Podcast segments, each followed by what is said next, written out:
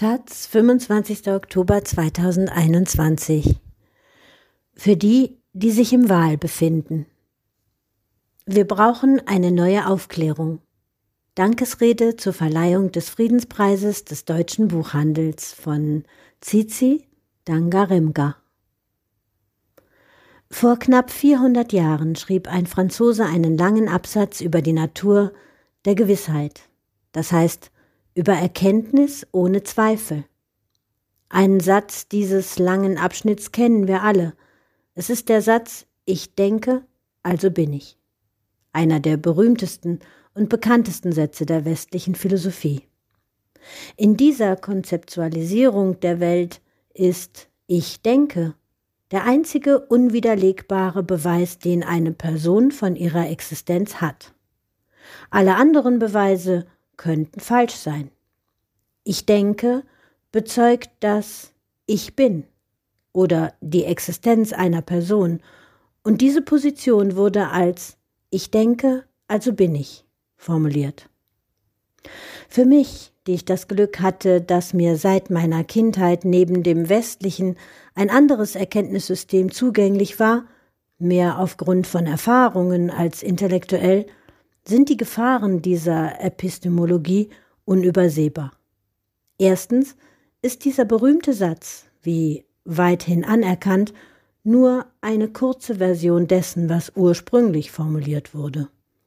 Die ursprüngliche Formulierung bezog die nützliche Natur des Zweifels beim Zustandekommen von Wissen mit ein. Ich zweifle, also denke ich, also bin ich. Aber genau die Denkprozesse, die eigentlich Erkenntnis durch Zweifel gewinnen sollten, weigerten sich zu zweifeln und optierten stattdessen für die Gewissheit von ich denke, also bin ich die Version, die heute allgemeine philosophische Währung ist. Was bewirkt diese allgemeine philosophische Währung? Denken heißt ein Selbstgespräch führen. Ein Selbstgespräch besteht einerseits aus einem Prozess, wie sprechen wir mit uns, und andererseits aus dem Inhalt, was sagen wir uns. Dem Prozess des eigenen Denkens oder Selbstgespräch mit Sein gleichzusetzen, führt zu mehreren Fehlern in unserer Erkenntnis. Zwei von ihnen möchte ich erwähnen, die besonders relevant sind für mein Gefühl, wie Jona im Wald zu sein. Beide Fehler nehmen Bezug auf Unterschiedlichkeit. Betrachten wir einen Geist, der nicht unser eigener ist. Nehmen wir an, dass dieser Geist der nicht unser eigener ist, einen anderen Inhalt hat als unserer. Oder dass ein anderes System benutzt wird, um Inhalt aufzurufen und zu arrangieren und somit Bedeutung herzustellen. Oder dass er sich von unserem eigenen Geist sowohl durch den Inhalt als auch durch die Denkweise unterscheidet. Diejenigen, die glauben, das in der Welt zu sein und in der Welt zu erkennen, auf dem Ich denke beruhen, können sehr leicht zu dem Schluss kommen, dass ein Geist, der sich anderer Inhalte und anderer Prozesse der Kombination von Inhalten bedient, überhaupt nicht denkt und also überhaupt kein Ich darstellt. Nehmen wir nun an, dass dieser Geist, der nicht der eigene ist, einen Körper hat ist es leicht zu verstehen, dass dieses körperliche Wesen, das man nicht selbst ist, das nicht so denkt wie man selbst und von dem es deswegen heißt, dass es nicht denkt, sehr wahrscheinlich in uns den Inhalt es denkt nicht, also ist es nicht, aufruft. Da jemand, der ich denke, also bin ich, denkt, sich selbst als Mensch betrachtet, wird jemand anders, der anders denkt, als nicht wie ich oder nicht als Mensch wahrgenommen. Wie wir wissen, hat die Aberkennung des menschlichen Werts anderer Menschen den Effekt, den menschlichen Wert zu erhöhen, den wir uns selbst zuschreiben, und wir wissen auch, dass dieser Mechanismus der differenziellen Zuschreibung von Menschlichkeit, für einen Großteil der Gewalt verantwortlich ist, mit der die Menschen einander heimsuchen. Ich weise darauf hin, nicht um die Aufklärung zu diskreditieren. Es fällt mir, die keinen persönlichen direkten Bezug zur Geschichte Europas und ihrem Narrativ hat, sehr schwer mir vorzustellen, wie das Leben hier während des dunklen Mittelalters war und wie sehr die gedankliche Revolution, die die Aufklärung war, gebraucht wurde. Mir geht es darum, meine Stimme denen hinzuzufügen, die sagen, dass die Aufklärung der vergangenen Jahrhunderte abgelaufen ist und wir alle auf diesem Planeten heute dringend eine neue Aufklärung brauchen. Die Erkenntnisse der vergangenen Jahre und Jahrhunderte reichen nicht aus. Sie haben uns nicht gerettet. In meinem Teil der Welt war der Kern unserer Lebensphilosophie die Idee Ich bin, weil du bist, jetzt als Philosophie des Ubuntu anerkannt. Diese Philosophie wird noch immer in Begrüßungen wie mir geht es gut, wenn es dir gut geht ausgedrückt, aber auch diese Philosophie hat uns nicht gerettet.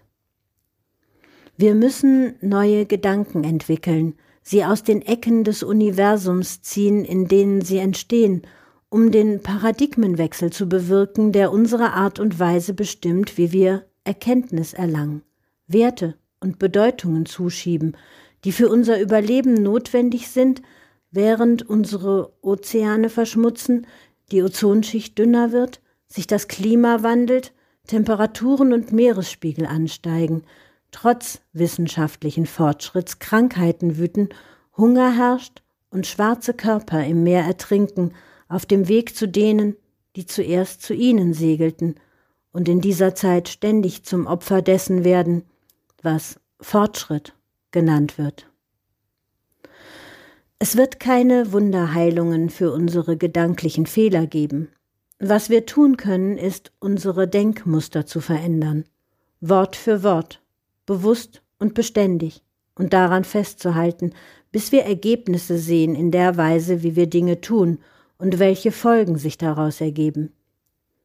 Ich möchte vorschlagen, dass eine Möglichkeit, wie die Menschen in Deutschland dazu beitragen können, darin besteht, das Denken über das N-Wort zu verändern.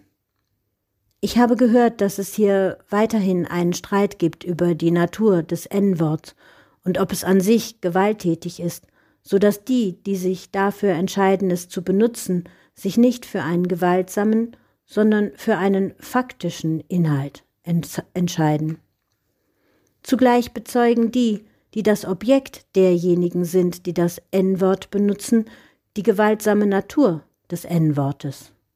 In diesen Fällen haben wir die Wahl, ob wir das Ich von Ich denke hochschätzen oder über das Ich hinausschauen zu dem Wir im Inhalt unserer Gedanken. Über das Ich hinauszuschauen zum Wir könnte zu horizont erweiternden Neuformulierungen des Satzes des Franzosen führen, zum Beispiel zu Wir denken, also sind wir. Oder sogar zu Wir sind, also denken wir. Und mit letzterem den Ort der Hochschätzung vom rationalen Denken zum empirischen Sein verschieben. Das Gefühl, mich im Bauch des Wals zu befinden, betrifft vielleicht nicht nur mich. Mir wird zunehmend klar, dass wir alle im Bauch des Wals unserer derzeitigen Paradigmas sind.